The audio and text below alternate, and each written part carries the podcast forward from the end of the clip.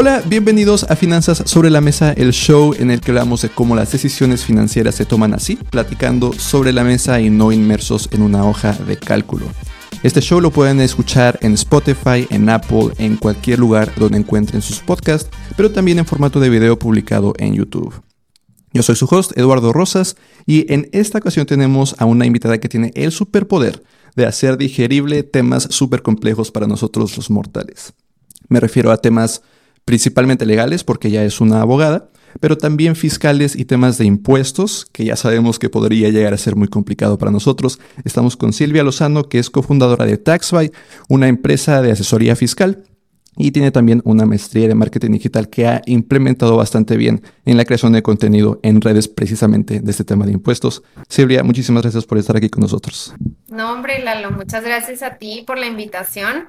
Y sí, justo como dijiste, como platicábamos un poquito antes de entrar por aquí, eh, sí, yo soy abogada, estoy especializada en la parte fiscal 100%. Empecé más que nada en litigio en la defensa del contribuyente y demás, y luego la vida me fue llevando por caminos extraños y terminé también haciendo una asesoría, eh, una asesoría, perdón, una maestría en, en marketing digital, porque bueno, con todo lo de la pandemia y todo, eh, dije, ¿qué puedo hacer? Estoy completamente atorada. Yo te digo, me dedicaba más al litigio que a la asesoría en ese momento y pues todos los juzgados, tribunales, todo, todo, todo estaba cerrado. Dije, ¿qué hago? O sea, no puedo trabajar, no puedo hacer nada, pues estoy en mi casa viendo al techo literalmente y dije, bueno, pues de qué otra manera eh, puedo compartir lo, lo poco lo mucho que, que, me ha dejado este, este caminito, este trayecto eh, laboral, profesional. Y bueno, ahí en conjunto con el equipo, uno, un miembro del equipo me dijo, oye Silvia, ¿por qué no te pones a subir videos en, en TikTok en su momento, no? Y yo, no, porque en esos, en esos entonces TikTok era como la aplicación del baile, ¿no? Y yo jamás, o sea, no, no es mi estilo, la verdad, dije, ching, ¿cómo le voy a hacer? Y bueno, empecé con como otro, otro formato, gracias a que me empujaron a hacerlo casi, casi, pero bueno, se hizo. Y me di cuenta que por ahí llegaban muchas personas con muchas preguntas y dije, bueno, tal vez no puedo defender en este momento a la gente, no puedo estar a los contribuyentes, no puedo estar como en la parte reactiva, pero puedo estar en la parte preventiva, ¿no? En la asesoría. ¿Cómo evitar que lleguemos a juzgados, a tribunales, ¿no? Dependiendo del tipo de caso. Entonces, de ahí empezaron a surgir las asesorías. De hecho, Lalo, yo al principio no las daba, a mí me daba pavor. O sea, yo le decía al equipo que son más contadores que abogados, la verdad, de, oye, dala tú y yo escucho. Y al principio así fue hasta que ya le agarré 100% la onda, me di cuenta que son temas que, que sí me habían tocado ver incluso en la práctica y dije, bueno, ¿por qué no? Si puedo hacerlo yo. Y poco a poco me fui soltando hasta que ahorita pues creo que ya el 95% de las sesiones las veo yo. Cuando es necesario, dependiendo del tema, este, si entra alguna persona del equipo. Si es un tema muy contable, por ejemplo, no tanto fiscal, eh, entran y demás. Pero bueno, en ese sentido, te digo, me fui dando cuenta que, que la gente llegaba por redes, entonces dije, me encantaría hacer una maestría ahorita que todos estamos encerrados en materia de impuestos fiscal y todo pero creo que ahorita es el momento para explotar mi creatividad en, la otra parte que es el, el, hacer que la gente llegue, ¿no? Entonces dije, bueno, luego ya me enfocaré en la de impuestos, ahorita voy a, a darle por el tema de marketing y pues bueno, así es como, como llegué, ya me gradué. Este, y todo bien, y te digo, sí, lo he estado aplicando en redes. Eh, pues sí, en, la verdad es que las redes que más utilizamos, TikTok, Instagram, eh, por ahí lo he estado aprovechando. Entonces, pues sí, Lalo, esa es mi, mi historia en el ámbito profesional. Sí. Oye, suena súper difícil eso de litigio. ¿Qué, ¿Qué tipo de casos te tocaba? ¿Qué tenías que estar revisando, defendiendo contribuyentes? Mira, hay diferentes tipos de, de, auditorías que te puede hacer el SAT. Ya es que todo el mundo, Lalo, siempre es de, ay, le tengo miedo al SAT, pero uh -huh. ¿qué? ¿Qué del SAT? Es la parte que te da miedo, ¿no? Unos dicen, no, pues que me van a quitar una parte de lo que gano, no, pues que me van a multar. En realidad, eh, lo que, lo que deberíamos de cuidarnos es de las auditorías, que ya un poco más técnico se le llama facultades de comprobación, que son, eh, digamos, las facultades de comprobación son tal cual las revisiones que tiene facultad de hacernos la autoridad fiscal, ¿no? El fisco. Entonces, pues hay diferentes tipos de, de auditorías. Existe la visita domiciliaria, en donde la autoridad va a tu domicilio a pedirte un montón de información y la revisa ahí. Puede durar hasta 12 meses. Imagínate estar recibiendo a personal del SAT por 12 meses. Si no, es tediosísimo. Eh, otro tipo de revisión es eh, la, um, revisión de gabinete, que es al revés, tú tienes que ir a dejarle la información a sus oficinas. Eh, pero igual te hacen un requerimiento enorme, principalmente de tus estados de cuenta, que es a lo que no tienen acceso. Y el otro tipo de revisión, que también es muy común y más últimamente, es la de la revisión electrónica, en donde ya te hacen la revisión, ni te enteras, es más, nada más te dicen, oye, encontramos estas diferencias o encontramos estas eh, discrepancias, ¿no? Entonces ahí es donde inicia pues la defensa. Entonces, más que nada era defender al contribuyente de estos tres tipos de auditorías que son las que me tocaron eh, principalmente y pues nada, estar por ahí un poco en el estira y afloja con la autoridad y pues viendo cómo, cómo defender los derechos del contribuyente.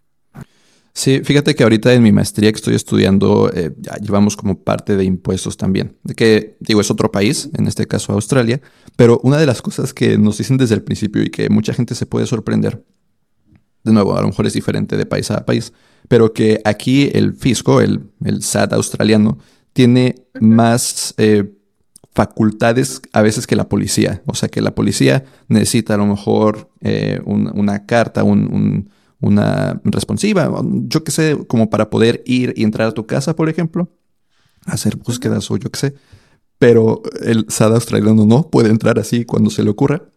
Muchas veces justo a lo mejor es de lo que, de lo que tenemos miedo, pero lo, cierto es que si hacemos bien las cosas, eh, a lo mejor esas revisiones pues no, no nos impactarán, ¿no? o, crees que esas revisiones realmente son para cualquier persona o es para quien ya realmente ha empezado a hacer cosas un poco extrañas, que no está pagando algún impuesto o algo así?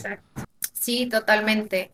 Lalo, de hecho, eh, sí, o sea, el SAT sí funciona con, pues sí, son como algoritmos, ¿no? De, a ver, eh, este contribuyente tiene ya muchos errores en mi sistema, me está marcando que no ha hecho tal y tal y tal cosa, o que eh, el, el IVA, por ejemplo, es un impuesto que es inminente, o sea, no nos podemos salvar salvo que lo que vendamos no lleve IVA, que bueno, es respecto a las tasas, pero bueno, por ejemplo, hablando del IVA, ahí sí de, oye, espérate, estoy viendo que me facturaste tanto de IVA, pero no me lo pagaste. Entonces ahí es donde empiezan a, a ver por dónde pueden irse. O sea, si eres un contribuyente cumplido, difícilmente, digo, no, no pasa nada tampoco porque tengas uno que otro error, tampoco va a ser como primer error y ahí vamos a auditarte. Digo, también las auditorías para el SAT es carga eh, de, capital humano, o sea, tienen que destinar gente para eso, tienen que destinar recursos para eso. Son auditorías largas, tardan muchísimo y se pueden ir suspendiendo,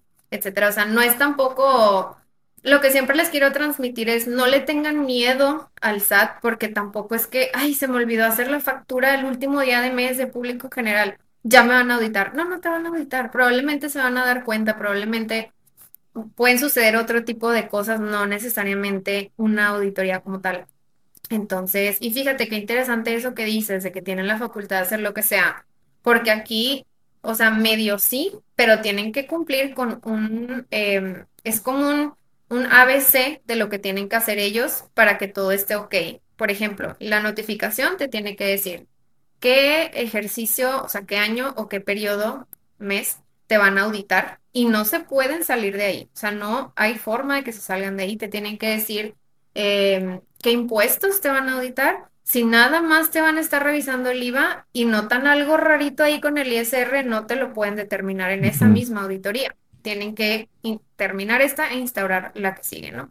Pero eh, sí, sí hay que cumplir con ciertos requisitos legales, que son requisitos formales, que si no los cumplen, en un juicio lo tumbas así, el trabajo del SAT de todo ese tiempo se tumba fácil cuando son errores de forma, porque está muy claro en la ley lo que tienen que hacer y lo que no pueden hacer y demás.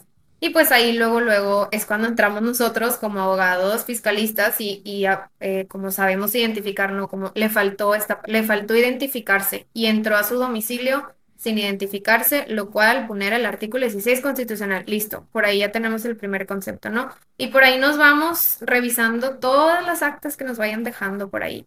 Entonces sí, sí tienen facultades, pero también tienen que cumplir con requerimientos legales formales Mm. previamente. Y que a lo mejor de todo esto no nos tendríamos que preocupar mucho si, por ejemplo, solo somos empleados con sueldos y salarios, que es nuestro empleador el que hace la retención correspondiente, paga los impuestos por nosotros.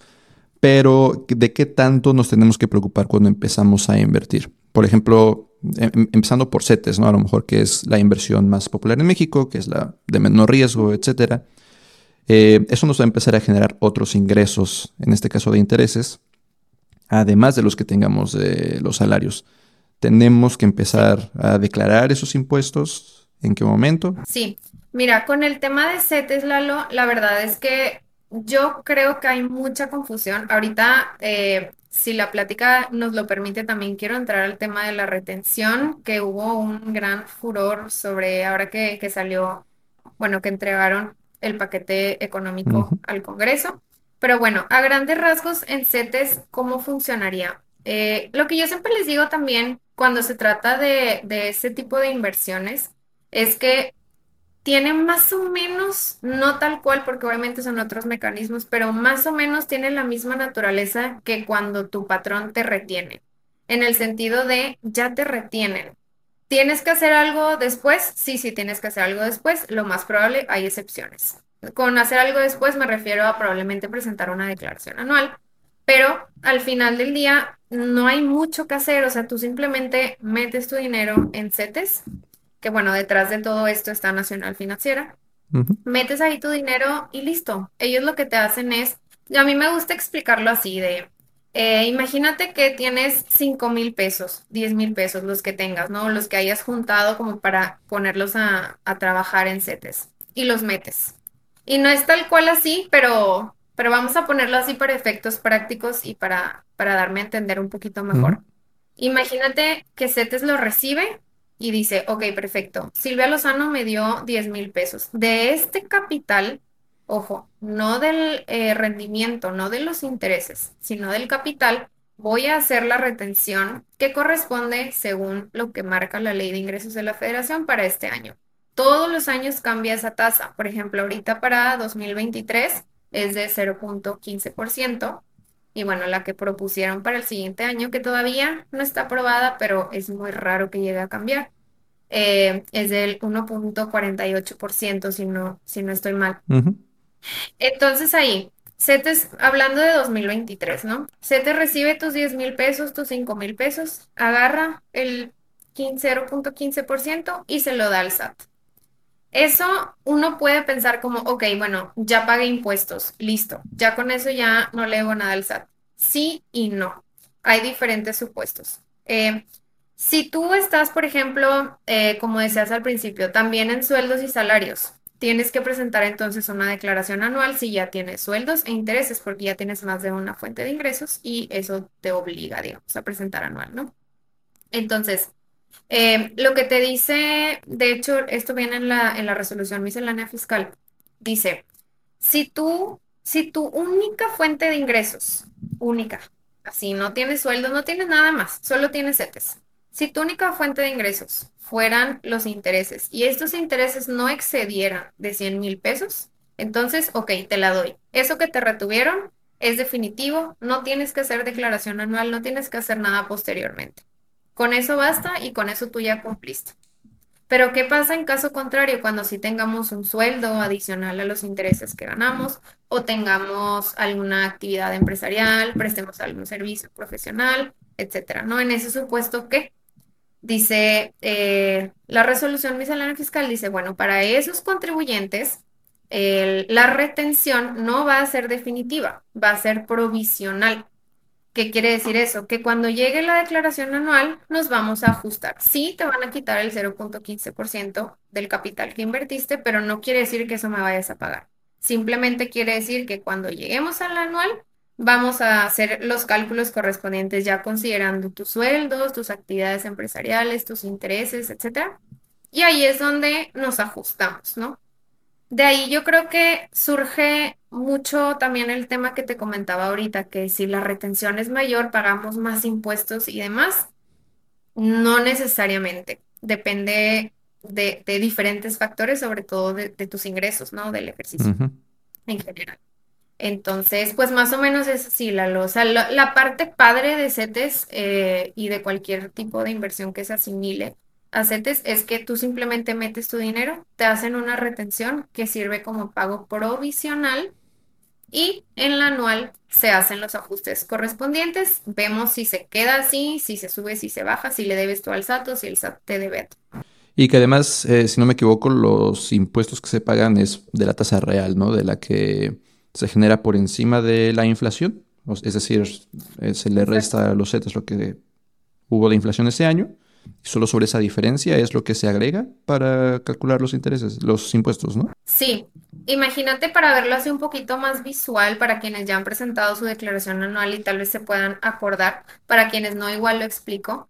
Cuando tú entras a tu declaración anual, hablamos de la declaración anual porque, ojo, los intereses nada más se reportan anualmente, o sea, no tienes que hacer pagos provisionales. Este, de hecho, la retención es tu pago provisional o lo que se entiende como pago provisional. Entonces, eh, ya cuando llegas al anual, lo primero que vas a ver son como un montón de cajitas, lo que dicen como sueldos y salarios. Si el SAT detectó que tuviste ingresos por nómina, entonces ya va a venir como un checkmark por ahí, en ese, en esa cajita. Y luego, ingresos por intereses, eh, dividendos, actividades empresariales profesionales, etcétera, ¿no? Entonces, todos los que el SAT detecte que hayas tenido, por regla general, van a tener el checkmark por ahí. Pero Puede ser el caso que el SAT no alcanzó a detectar y tú puedes manualmente seleccionar la cajita que te corresponda. Si tú sabes que tuviste, por ejemplo, ingresos por dividendos, entonces pues seleccionalo si no viene seleccionado, ¿no? Esto nos va a permitir habilitar los campos correspondientes para poder reportar correctamente nuestros ingresos del ejercicio. Pero hablando de intereses, ya cuando lo seleccionas, eh, y te vas al apartado de intereses. Si son este tipo de intereses como los de los CETES, imagínate que viene así. Viene el RFC de Nacional Financiera, que es quien está detrás de CETES, como comentábamos, viene Nafin, no sé qué, no sé qué, el RFC completo, ¿no? Como retenedor. Y luego vienen como varias columnas. Las que más nos interesan son el interés nominal, que es el que tú generaste solamente por meter tu dinero ahí, con las tasas correspondientes a los plazos que hayas elegido, etcétera. Y luego al lado dice interés real. El interés real es el nominal menos la inflación. El SAT sabe, reconoce y, pues de, de buena ondita, ¿no? Nos dice, ah, pues no es tu culpa la inflación, no pasa nada, réstasela, pues no, no se te va a considerar, ¿no? Para efectos de tu cálculo. Entonces, digamos que se resta eh, la inflación del interés nominal y nos queda ahora sí un interés real.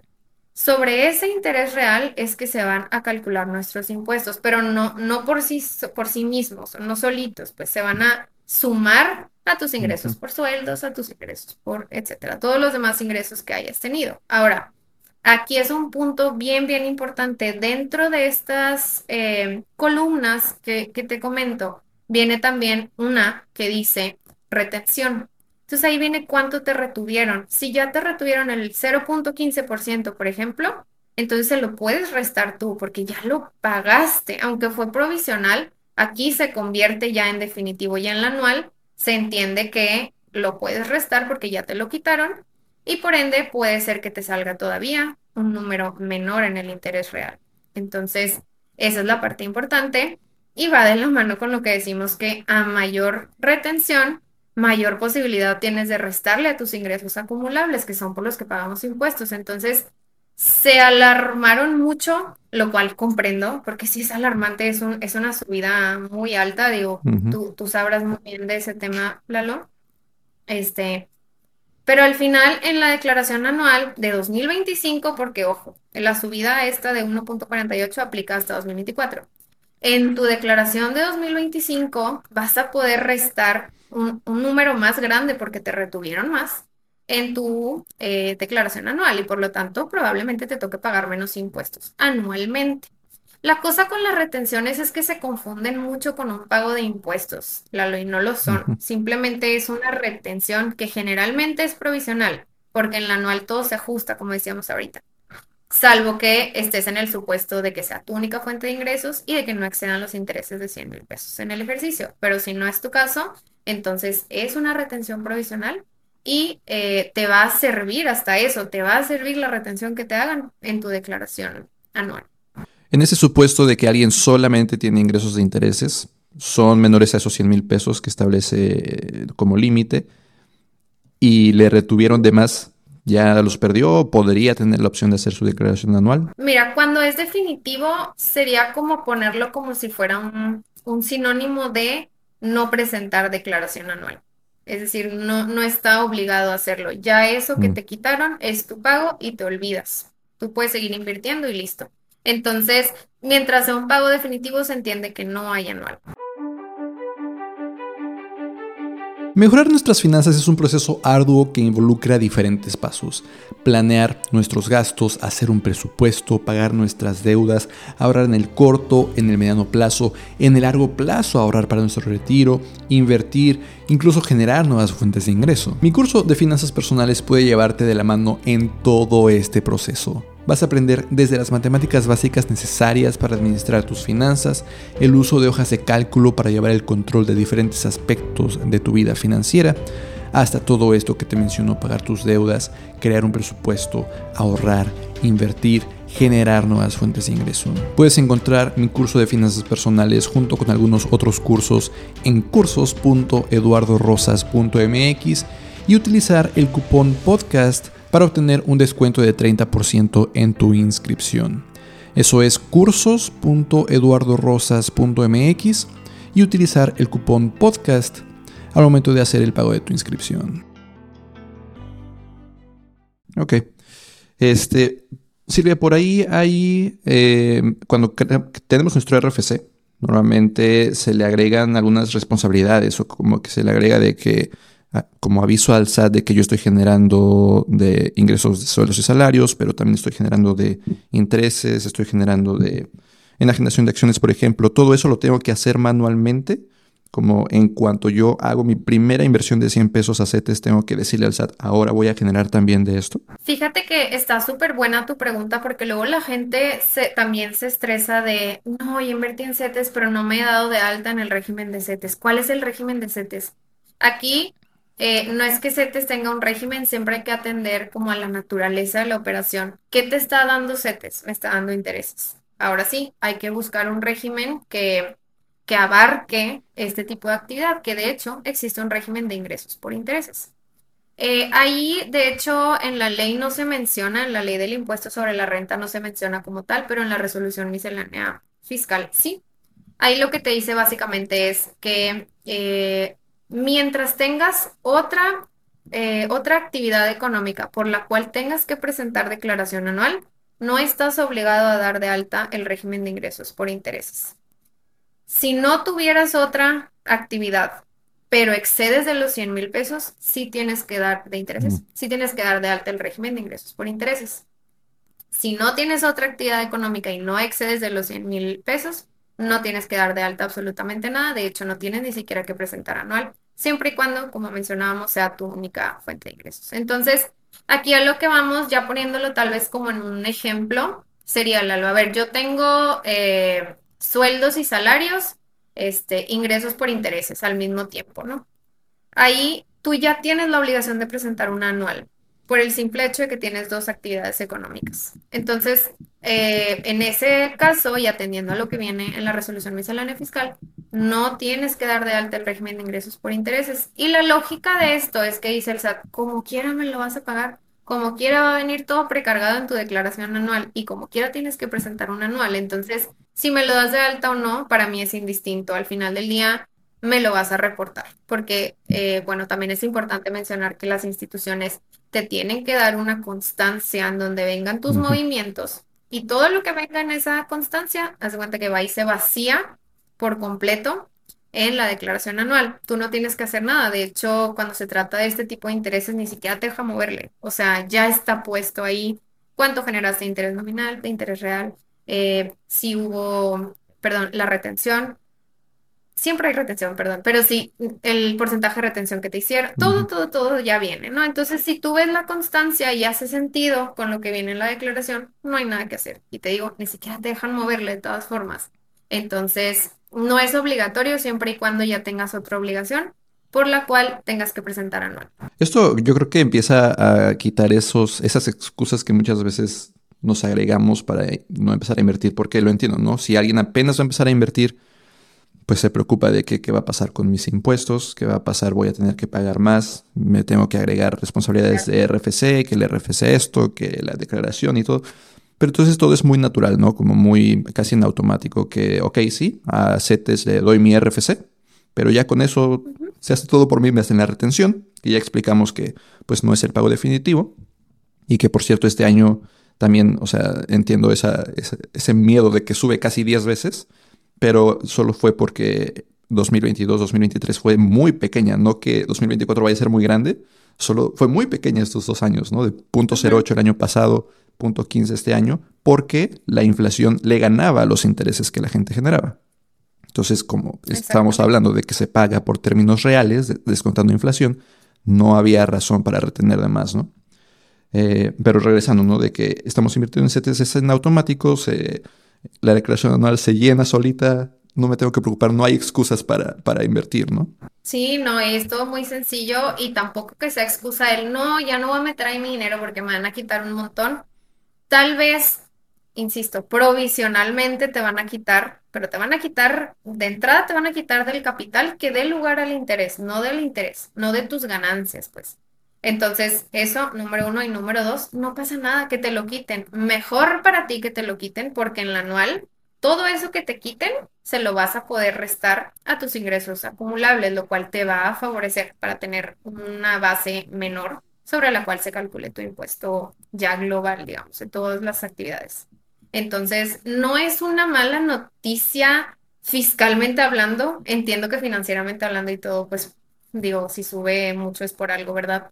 Pero fiscalmente hablando, sí, de manera exclusiva, no es una mala noticia. O sea, por regla general, lo que pasa con las retenciones, lo es que te cortan el flujo. ¿A qué voy con esto? Vamos a hablar, por ejemplo, de una nómina.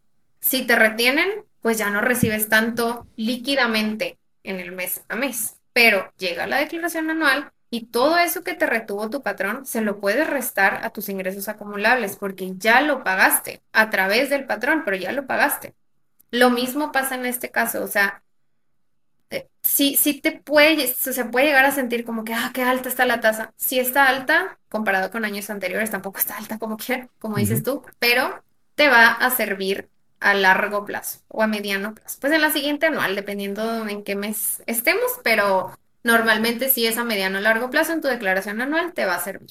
Oye, ¿y qué tan diferentes son los CETES de las OFIPOS? De que también generan intereses, pero funcionan un poco diferente estas OFIPOS que encontramos, eh, Cubo Financiero, por ejemplo, supertasas que nos generan intereses de forma mensual, semestral, anual, pero también recientemente varias eh, apps como neobancos, como CLAR, que se vuelven sofipos y que nos permiten generar intereses incluso diarios en algunos escenarios, eh, también se declaran de la misma forma, funcionan de la misma forma, al final del día también son intereses como lo que pagan los CETES.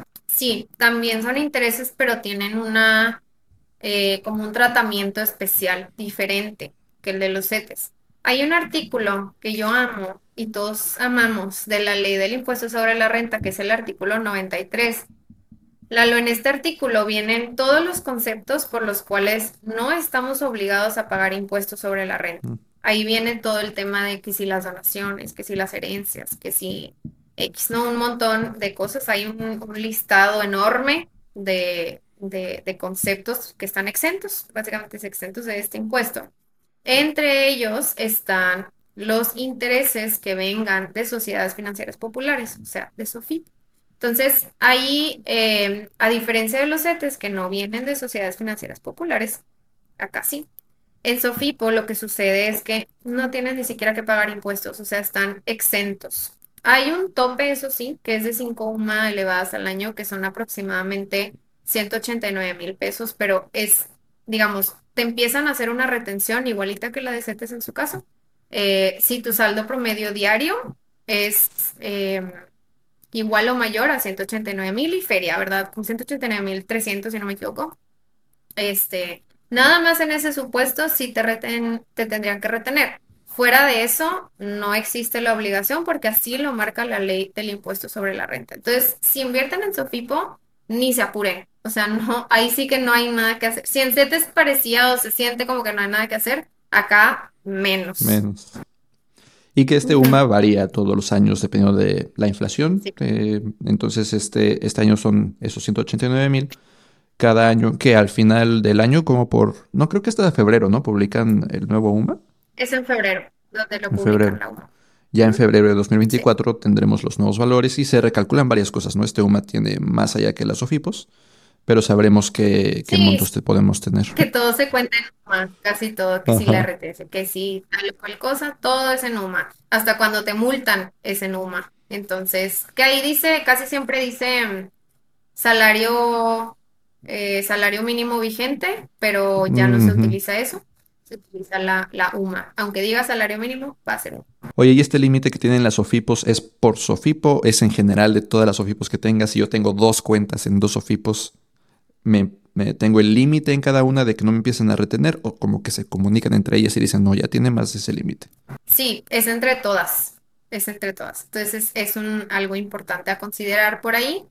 Y también otra cosa que, que, aplica igual entre todas es que tú sabrás explicarlo mejor, Lalo, el tema de que si el seguro, que si no, todo esto hay que tomarlo en cuenta eh, porque de repente por ahí han habido casos no me dejarás mentir, en que ciertas SOFIPOS pierden su licencia para ser SOFIPO y el dinero de, la gente que invirtió ahí, bueno, entonces también importante considerar eso. Sí, justo estas SOFIPOS eh, tienen eh, un, seguro que protege hasta cierto monto, son 25 mil UDIs, igual el, UDI pues cambia todo el tiempo, ese más rápido que el humano todo el tiempo debido a la inflación.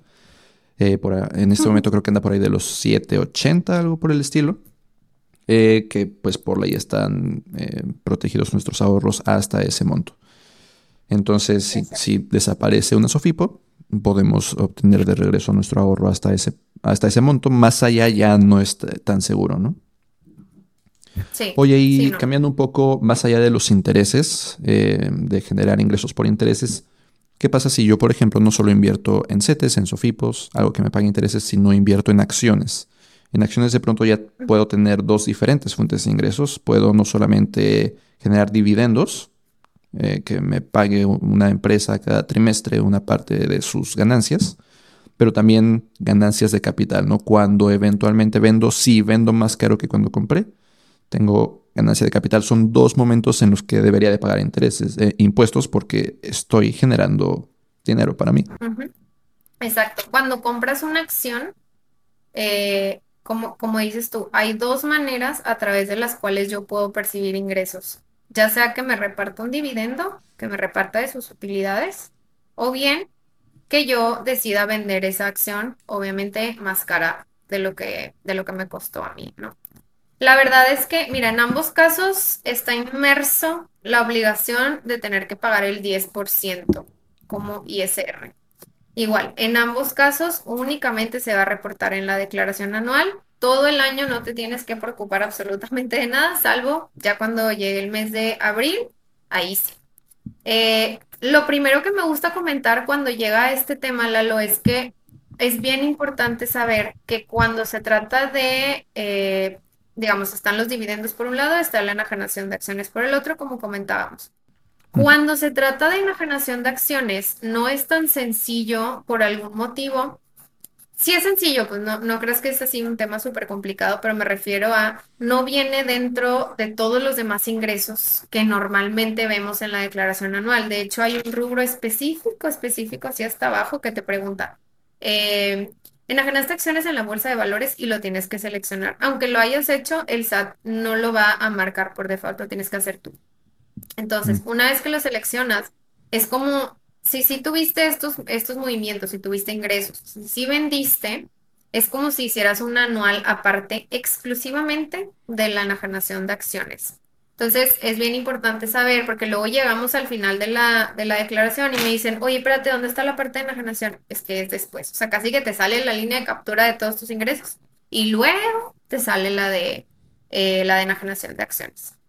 La parte también amable en ambos casos, tanto enajenación como dividendos, es que si invertimos a través de casas de bolsa reguladas, por ejemplo, no sé, la primera que se me viene a la mente, la más popular, GBM, GBM hace todo el trabajo por, por nosotros, o sea, hace todos los cálculos, eh, te establece exactamente cuánto te retuvieron, ta, ta, ta, ta. Entonces, es bien importante, bien, bien importante. Lalo, yo recuerdo, corrígeme si me equivoco, yo recuerdo en alguna ocasión, en alguna declaración anual que, que me tocó ver, así que me estaban compartiendo pantalla, me dijeron, es que quiero que te metas conmigo a mi, a mi como portal de GBM porque hay una liga acá arriba que dice como información para tu declaración anual, algo así. Y yo, ¿qué onda que les dan todo ya súper desglosado, ¿no? Entonces sí, lo- los descargaron y efectivamente ahí estaba toda la información. Y hay diferentes tipos de constancias dependiendo en lo que hayas invertido tú, porque ya ves que también hay otros instrumentos por ahí que sí Smart Cash y esas cosas, ¿no? Entonces, dependiendo de en lo que hayas invertido, pues te dan esta esta constancia, lo cual me pareció excelente porque los datos que vienen ahí, tal cual, puedes ir a vaciarlos en tu declaración anual. Claro, siempre haciendo los cálculos tú, tú solito con un contador que te, que te pueda decir como, oye, no, pues si me hace sentido si metiste esto, que te hayan retenido esto y que te salga a pagar esto, ¿verdad? Por lo menos pero eh, es muy sencillo con toda la información que ya nos dan las casas de bolsa. Y puse este ejemplo, pero en realidad en todas funciona o debe de funcionar igual porque es su obligación. De hecho, esta información se timbra, o sea, es como una factura, o sea, también el SAT conoce esta información. Entonces, bueno, pues de entrada que sepan eso, se reporta en la declaración anual y no es complicado porque ya nos hacen los cálculos, pero como quiera es importante saber cómo es que se llegó a esa determinación porque no es nomás como creer ciegamente, digo, al final del día, pues errores pueden existir siempre, ¿no? Entonces, eh, mira, Lalo, yo la verdad me gustaría empezar platicando de los dividendos, sí. porque están muy satanizados. No sé si te haya tocado a ti ver de, no, no, no, es el, eh, el tipo de ingreso que más paga impuestos de todos. Sí. y sí, o sea, sí, mentira no es, pero es importante saber el por qué y de dónde vienen estos diferentes momentos de acumulación. Eh, vamos a poner cualquier ejemplo, ¿no? Compraste una, una acción de cualquier empresa que te repartió dividendo.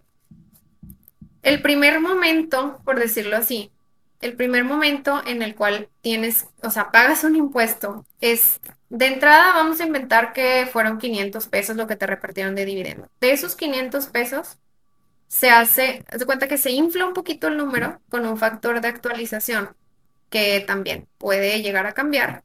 Este viene en la ley del impuesto sobre la renta, este factorcito. Entonces se multiplican esos 500 pesos por ese factorcito y queda un poquito más elevado. Ya no son 500, vamos a decir que son 520.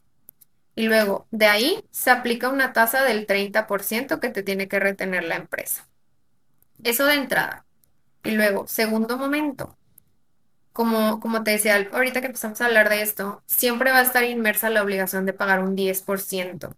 Entonces, después de que ya te hayan retenido eso, como quiera tienes que pagar un 10% de, de eso, ¿no? Entonces, adicional a todo esto, a, a lo que platicamos al principio, que se infla con el factor, se multiplica por el 30%, además tienes que pagar el 10%, que normalmente también te lo retienen ya, y de hecho en la constancia de, la, de los brokers, o bueno, de las casas de bolsa, dependiendo, ya viene ahí como retención, 10%, sí, listo, ahí ya viene. Y después, no conformes, el ingreso, o sea, digamos, el monto que te quede, ya al final se suma a tus demás ingresos por sueldos, por intereses, por los que tengas, ¿no? Por actividades profesionales, empresariales.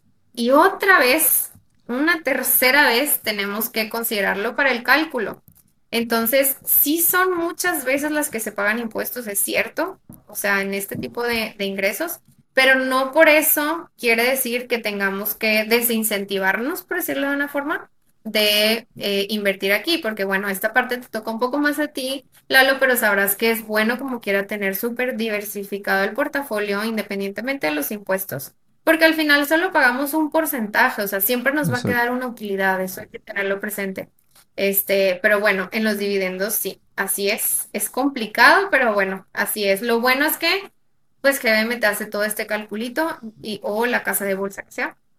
ya te ponen en tu constancia cuánto fue lo que se actualizó con el factor, el 30%, cuánto quedó y luego el 10% y luego todo, todo, todo ya viene ahí. Entonces tú nada más vacías esa información en tu declaración anual para que se pueda reportar correctamente este, este ingreso que tengas por dividendos. Entonces, bueno, por la parte de dividendos, así es como funcionaría cuando son aquí nacionales. Sí, y es cierto, ¿no? O sea, muchas veces dicen, ay, no, yo para qué invierto eso, para qué gano más dinero si voy a pagar impuestos. Pero pues es que esos impuestos siempre van a ser menores al ingreso que generaste, ¿no? Siempre es ese porcentaje que dices. ¿Por qué no yo ganaría 10 pesos y pagarle 3 a Hacienda y me quedo con 7? Me voy a quedar con 7. Ok, sí, le pagué 3, pero ¿por qué no querría esos 7 adicionales? ¿Por qué me quedo en 0?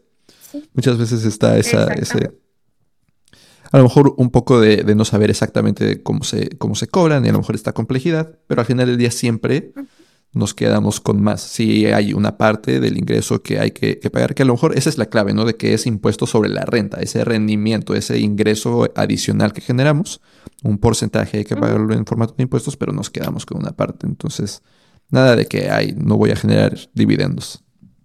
Y la otra parte entonces es las ganancias de capital, ¿no? Que, mencionábamos. Porque son entonces dos cosas diferentes. Los dividendos sí se agregan a la normal declaración anual con todos los demás ingresos. Las ganancias de capital es otra parte. Es tema aparte, completamente. De hecho, eh, incluso si tuviste alguna pérdida en ejercicios previos por concepto de enajenación de acciones, solamente puedes aplicarte en la siguiente anual eh, dentro del mismo concepto de enajenación de acciones esa pérdida. O sea, porque, bueno, las pérdidas, como las retenciones, para efectos fiscales, nos pueden llegar a servir para pagar menos impuestos. Entonces, si en algún momento tuviste que vender tus acciones y tuviste pérdida, y ahorita igual también hay que explicar un poquito, porque luego mucha gente puede decir, ¿por qué vendería algo si, o sea, una acción? si no me conviene en ese momento, mejor me la quedo. Porque luego está ahí como, como, como se hace la finta, como si sí ganáramos, pero luego juega la inflación y juega el índice nacional de precios al consumidor y factores de actualización y resulta que le perdimos sin saber, ¿no? Pero bueno, ahorita vamos a ese punto. Este, pero sí, solamente se puede aplicar contra eh, los, los ingresos que hayas tenido por el mismo concepto, es decir, eh, enajenación, en este caso, de acciones. Entonces sí, es tema completamente aparte. O sea, de, todos tus ingresos, ese hace cuenta que corta y luego empezamos a ver la declaración de enajenación de acciones así tal cual. Digo, para efectos prácticos, así es como se percibe en una, en una presentación de una declaración anual ya como tal. Pero, este, sí, Lalo, aquí se me hace bien, bien importante de entrada que no se me asusten porque este cálculo que vamos a explicar, que digo, lo vamos a explicar también por encima porque no tenemos números, algún, algún número así en concreto, pero eh, que sepan, todo este cálculo se los va a hacer su casa de bolsa, no se preocupen. Va a venir en la constancia, tiene que venir en la constancia porque ellos tienen que proporcionar esta información. De hecho, tienen que ponerla a su disposición a más tardar el 15 de febrero de cada año para que tengan chance de febrero o abril, como que estar revisando bien qué onda. Este, antes de que llegue el anual, pero bueno, imaginen igual, ¿no? Que yo compré una acción de tal empresa en enero de 2020. Vamos a decir que en 500 pesos lo mismo. Y ahorita en septiembre de 2023 yo, yo digo, ay, pues este, ya lo que quiero es venderla, X la voy a vender en 600. Estoy, estoy hablando muy por encima, ¿verdad? Hay, hay muchos supuestos que se deben tomar en consideración, pero vamos a ponerlo así.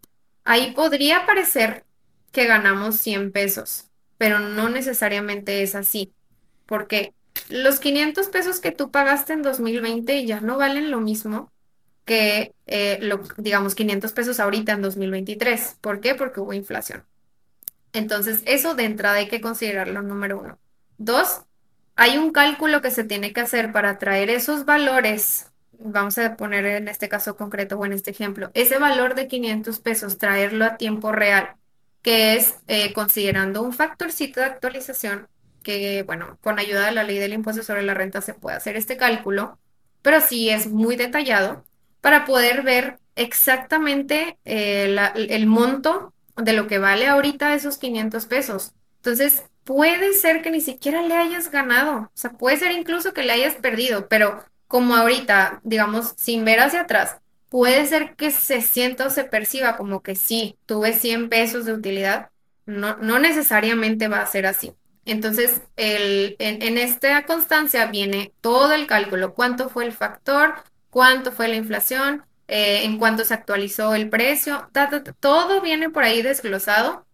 Y lo que me gusta mucho de las casas de bolsa es que han tenido la, el, el detalle o la diligencia de revisar muy bien qué rubros te piden llenar en la declaración anual y le han puesto de nombre los mismos rubros en sus constancias. Entonces es muy fácil, es sencillo relativamente poder vaciar la información de la constancia a la declaración. Ejemplo, en la declaración va a decir eh, retención, em, no, bueno, no, no tanto retención, no vamos a decir eh, monto que se que, que, metiste, ¿no? Como inversión. Y acaba de decir, monto que metiste como inversión. No, no son palabras textuales, ¿verdad? No va a decir eso, pero a lo que voy es, es muy fácil identificarlo, simplemente con, con ver la constancia vas a decir, ah, ok, en este rubro va este número y en este otro, otro rubro va este número. Al final, en, en el penúltimo rubro, ya viene si tuviste una utilidad o una pérdida. Si tuviste una pérdida, obviamente no tienes que pagar impuestos porque no pagamos impuestos por las pérdidas. Al contrario, las podemos aplicar para pagar menos impuestos. Después, en el siguiente año, sí llegarás a tener ingresos por enajenación de acciones. Eh, o sea, utilidades, pues. Entonces, si sí llegaras a tener una utilidad, entonces ahí la ponemos y en automático solito te va a calcular el ISR que te toca pagar, que es el 10%. Entonces, si ahí aparecen 300 eh, pesos de utilidad, en automático está el 10% de 300, ahí va a venir. Y se genera una línea de captura para que pagues el 10% de lo que te toca.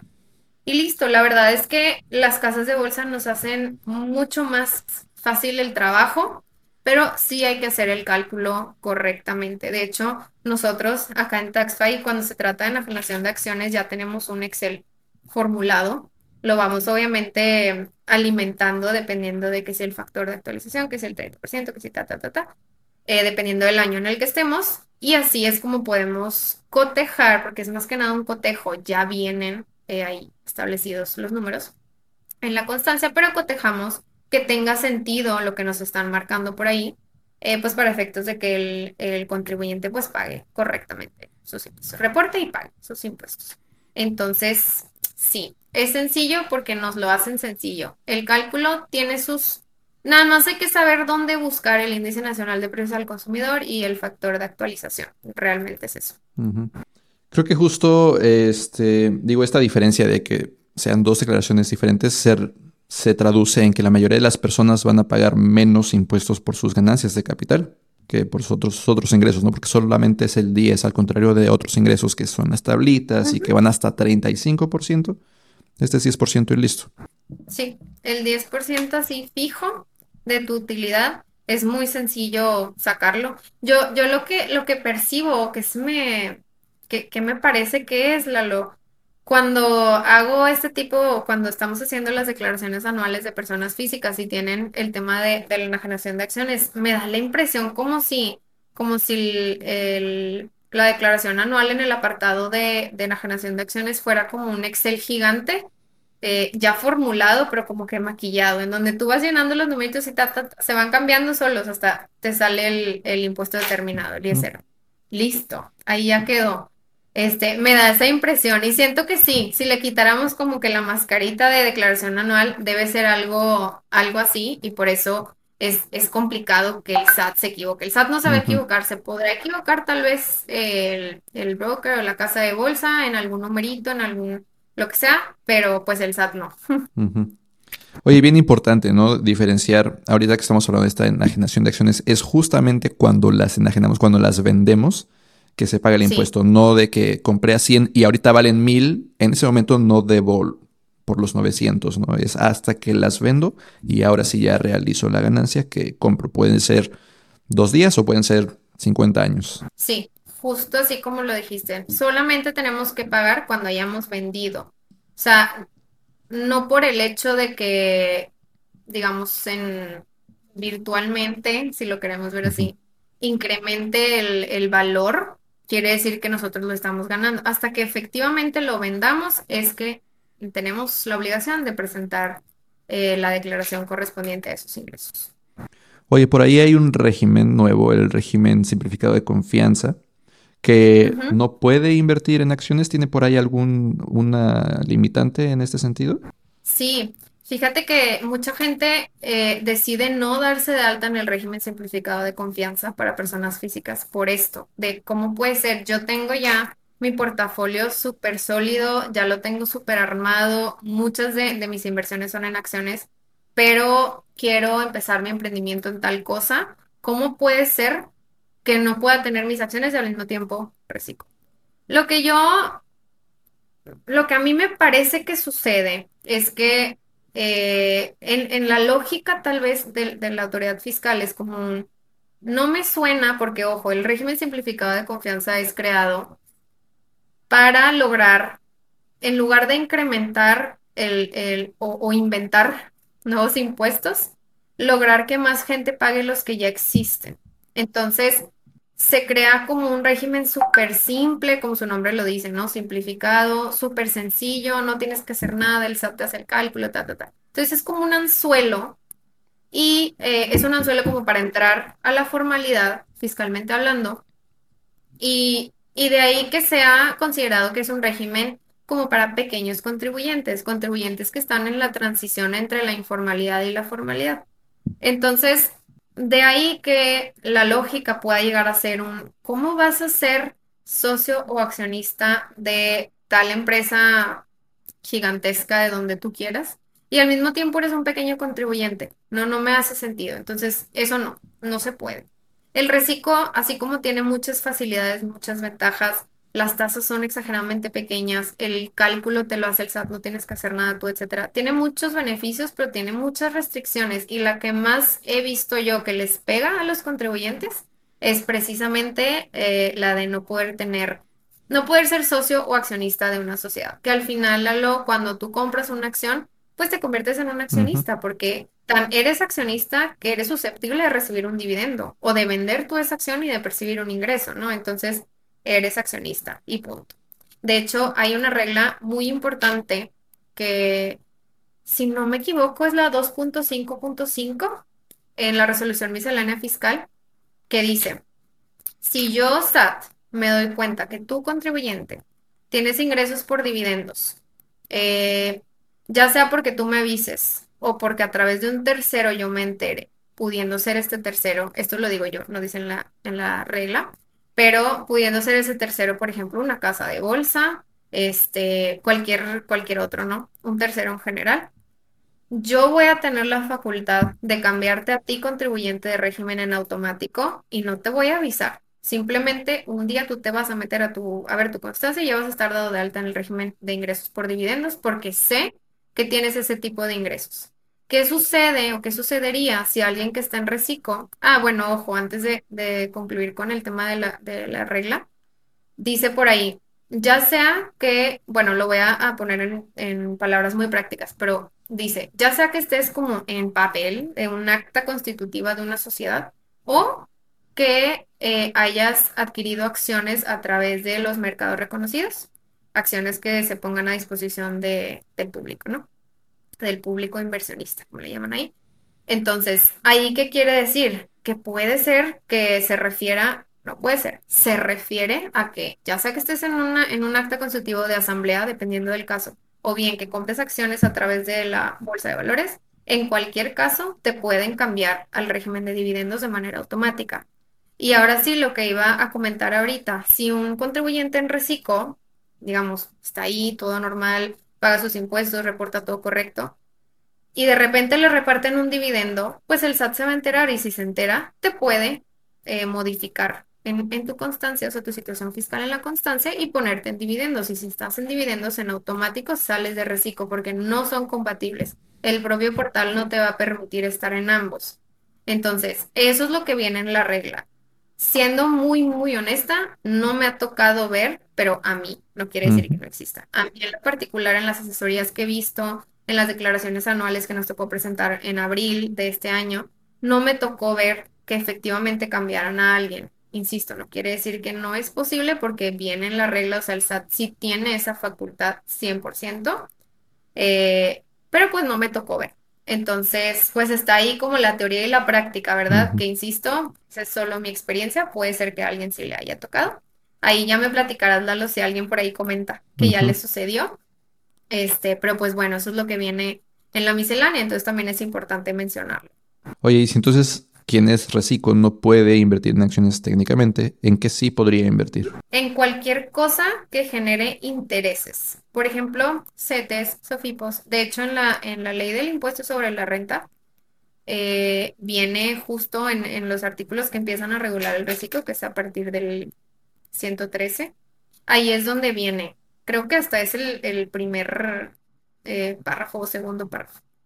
No recuerdo bien, pero, ah, no, creo que es debajo de la tablita, ahí viene. Los únicos regímenes compatibles con este régimen fiscal, una vez que ya te ponen las, las tasas que puedes llegar a pagar de ISR mensualmente, ahí abajito viene. eh, los únicos que son compatibles son sueldos y salarios e ingresos por intereses. Cualquiera distinta a estas no van a ser compatibles con Reciclo. Y luego por ahí también pasa mucho de Sí, pero es que yo, o sea, sí soy emprendedor, emprendedora, pero yo vendo por Amazon.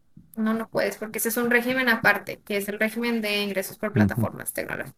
Entonces, eso aplica exactamente igual para cualquier tipo de inversión, Lalo, que no sea eh, que te genere un interés. Ujú, Ujú. Oye, hace rato estábamos hablando muy enfocados en acciones eh, que generan dividendos, que a lo mejor generan ganancias de capital eventualmente. Todo esto que hablamos de cómo se pagan los dividendos aplica igual si son también acciones del extranjero. Por ejemplo, nosotros en el canal solemos hablar de invertir en ETFs que inviertan en acciones de Estados Unidos, por ejemplo. Aplica, digo, sabemos que generan los mismos tipos de ingresos, ¿no? Dividendos y ganancias de capital. ¿Aplican los impuestos de la misma forma? Fíjate que no, sobre todo para el tema de dividendos es cambia mucho más. Eh, ¿por qué? Hay un, régimen en la ley del impuesto sobre la renta que literalmente se llama ingresos por dividendos, pero ahí solamente habla de cuando se te reparte un dividendo eh, de una empresa de una sociedad mexicana. Pero hay un régimen más abajo de ese, que es el último de las personas físicas, que se llama literalmente de los demás ingresos. Ahí, si no me equivoco, en la fracción quinta más o menos es donde viene que se van a considerar eh, ingresos de los demás ingresos, o sea, de este régimen, cuando se reciban eh, dividendos de empresas extranjeras. Entonces, ahí de entrada es como el fundamento de por qué no puedes estar en ingresos por dividendos como normalito el régimen si tus dividendos provienen de una empresa del extranjero. Y luego te vas un poquito más para abajo, en ese mismo capítulo de los demás ingresos y en el artículo 145 hacen una distinción muy puntual, Lalo, sobre si los dividendos que tú recibes son esporádicos o si son, digamos, habituales, ¿no? Y tienen un tratamiento fiscal diferente completamente. Eh, si se trata de esporádicos, o, de- o sea, de, de los dividendos del extranjero que son esporádicos, aquí ojo, ¿qué es esporádico? No sabemos. ¿Qué es habitual? Tampoco. Esa es una gran incógnita que tenemos todos. Este, pero bueno, la verdad yo diría, o sea, desde mi perspectiva y lo que yo digo, por ejemplo, en asesorías y a mis clientes es para mí habitual es que los recibas mensualmente por lo menos. Si no es así, entonces yo los consideraría como esporádicos. Puede ser que sean cada tres meses, cada seis meses, no sabemos, ¿verdad? Dependiendo de, de cómo estén las utilidades de, de la sociedad correspondiente. Entonces, si fueran esporádicos, eh, el 10% es inminente, insisto, eh, ahí siempre va a estar inmerso, pero además de eso tenemos que pagar el 20% por ser régimen de los demás ingresos y por ser dividendos del extranjero esporádicos. Entonces, así es como se reportarían eh, pagando el 10% de que es de cajón por el tema de dividendos, más el 20% correspondiente, pero se tienen que enterar a más tardar 15 días después de haberlos percibido. Entonces, tenemos que avisarle al SAT que tenemos este tipo de ingresos para que nos habilite los campos correspondientes y podamos reportar en de los demás ingresos estos, pues, estos ingresos, ¿no? que estamos teniendo.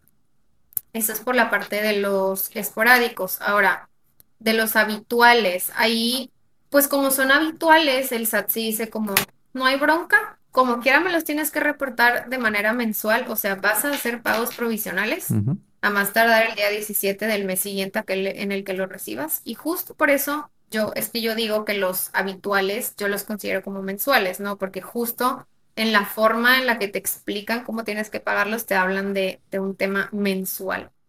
Eh, ahí lo que te dicen es que vas a hacer el cálculo con base en una tabla que viene en la ley del impuesto sobre la renta, en el artículo 96 concretamente, que de hecho no está actualizado. Eh, si lo buscamos mejor en la resolución miscelánea fiscal, ahí vienen los números actualizados, pero es la misma tabla, nada más que con los números para 2023. Entonces tenemos que ver cuánto fue el, el, monto del dividendo para efectos de irnos a esa tablita y checar a ver qué tasa es la que me toca y con base en eso hacer nuestro cálculo para efectos de reportar este ingreso a más tardar el 17 del mes siguiente. Todo esto viene en el 145 de la ley por si acaso quieren consultarlo o verlo como un poquito más ya leído de cada quien. Oye, y a veces eh, de esos ingresos que estamos generando en el extranjero, en este caso dividendos o que enajenamos las acciones, el país en el que se generó el ingreso va a ser su propio, su propia, pues va a retener el, impuesto que ellos quieren, ¿no? Que si estamos generando el ingreso en Estados Unidos, Estados Unidos tiene sus leyes y nos va a cobrar impuesto porque está en Estados Unidos. ¿Qué pasa cuando me lo traigo acá? Tengo que volver a pagar lo que ahora México quiere? No, o sea, de entrada sí, pero no, y ahí va porque, de hecho, bueno, México y Estados Unidos y México y muchos países, la verdad, tienen celebrados estos, estos convenios que les llamamos tratados para evitar la doble tributación, que bueno, eso es un tema que da, pero para horas y horas de, plática. Pero eh, para, para este caso en concreto, ¿cómo aplicaría eso? ¿Cómo nos beneficia eso? Hablando de los dividendos del extranjero. Hay una forma que se llama W8BEN, que estoy segura, lo que estarás familiarizado con, con ella, este, en donde tú firmas básicamente que tú no eres un residente fiscal en el país correspondiente, bueno, en este caso solamente Estados Unidos, porque ese es el formato para ese país. Este, no soy residente fiscal en Estados Unidos, por ejemplo, y em, ya que yo te firmo esto, eh, estamos conscientes de que lo que tú me retengas lo vas a hacer igual de manera provisional, pero yo lo voy a restar en mi declaración de aquí. Eso quiere decir acreditar, o se dice, perdón, se le llama acreditar, que quiere decir que lo vas a restar de lo que te salga a pagar, porque tú no tienes por qué pagar impuestos allá, porque no es tu país de residencia. Entonces, sí te retienen igual de manera provisional, pero no pasa nada porque lo puedes acreditar en tu declaración de aquí en México. Y lo que hace en este caso este W8BEN es permitir que Estados Unidos nos retenga menos, ¿no? De que nosotros le vamos a decir, yo no soy residente de Estados Unidos, soy residente mexicano. Y entonces tiene, el, gobierno de Estados Unidos tiene sus tablas de cuánto te retiene si eres ciudadano de qué país. Porque sabe que tú no eres residente fiscal de Estados Unidos, entonces, ok, tú no pagas como un residente fiscal de aquí, México te voy a retener X porcentaje por tus ingresos de dividendos, X porcentaje por tus ingresos de, eh, pues normales, ¿no? Por ejemplo, eh, en YouTube, que Google nos paga a quienes eh, publicamos contenido, pues hay un porcentaje específico para ese tipo de ingresos, un porcentaje si generamos regalías, etcétera, que normalmente son menores a las que normalmente se retendría si fuera residente fiscal de Estados Unidos porque entiende que no es nuestro país y más bien vamos a pagar acá de este lado. Entonces, para eso funcionan estos tratados y en este caso este, este formulario. Si no me equivoco, Lalo, para, para el tema de dividendos es el 30% el que te deberían de y si lo firmas solo es el 10 y luego acreditas el 10. ¿Sí, no? Sí, me parece que sí. Sí, porque de hecho, por ahí tienen, ¿no? De que si no, muchas empresas de que saben que no eres residente fiscal de Estados Unidos, te dicen, necesitas llenar esto porque si no, te tenemos que retener el 30 de, cajón. Solo hasta que nos avisas es que, ah, ok, ya te podemos retener menos. Menos. Oye, hablamos de un montón de cosas en este capítulo. A lo mejor de pronto algunas cosas podrían ser un poco apantallantes. Si, si alguien quiere un poco más asesoría, más uno a uno contigo, de que sus propios temas, sus propias, sus propias dudas, ¿cómo es que te pueden contactar? Ay, claro, yo encantadísima, me fascina. Es lo que hago todos los días. Y si quieren, eh, o sea, si están interesados en recibir algo, como dices tú, un poquito más personalizado, más como si quiero ver mis números, eh, pueden agendar ya sea por, bueno, en realidad la agenda se hace a través de nuestra página web, que es taxfight.mx. Ahí viene eh, un, apartado que dice agendar, se te abre un calendario dependiendo del tipo de sesión, si eres persona física, moral, si vas a invitar a alguien a la sesión, pues es grupal, etcétera. Y ya nada más eliges fecha, hora, ahí mismo puedes hacer el pago de manera directa y listo. A nosotros nos llega la, agenda y pues ya nos vemos el día que hayas elegido. Entonces, la verdad es relativamente sencillo agendar, Lalo, pero sí, es a través de nuestra página web o si quieren primero pedir informes, que si cuánto cuesta, que si tal, también nos pueden contactar ya sea por correo, por Instagram, este, ahí siempre estamos pendientes, también por WhatsApp. Entonces, pues por todas las, las vías, por ahí estamos pendientes siempre. ¿Cómo te pueden encontrar en, en Instagram? En Instagram es taxfy-bajo, que de hecho es una cuenta medio nueva, este, pero sí somos nosotros, ¿eh? No vayan a Sí. pensar. Este, taxfy-bajo, en TikTok es taxfy solito, T-A-X-F-I. Nuestra página web es taxfy.mx y el correo es contacto arroba taxfy.mx. Perfecto. Silvia, muchísimas gracias. Ah, te quiero preguntar una cosa de al final que quiero preguntarle a todos. Ayer se me olvidó preguntarle a nuestra invitada, pero a ti te pregunto aquí en el aire de ¿a quién deberíamos de invitar ahora? ¿A quién te gustaría que también entrevistáramos?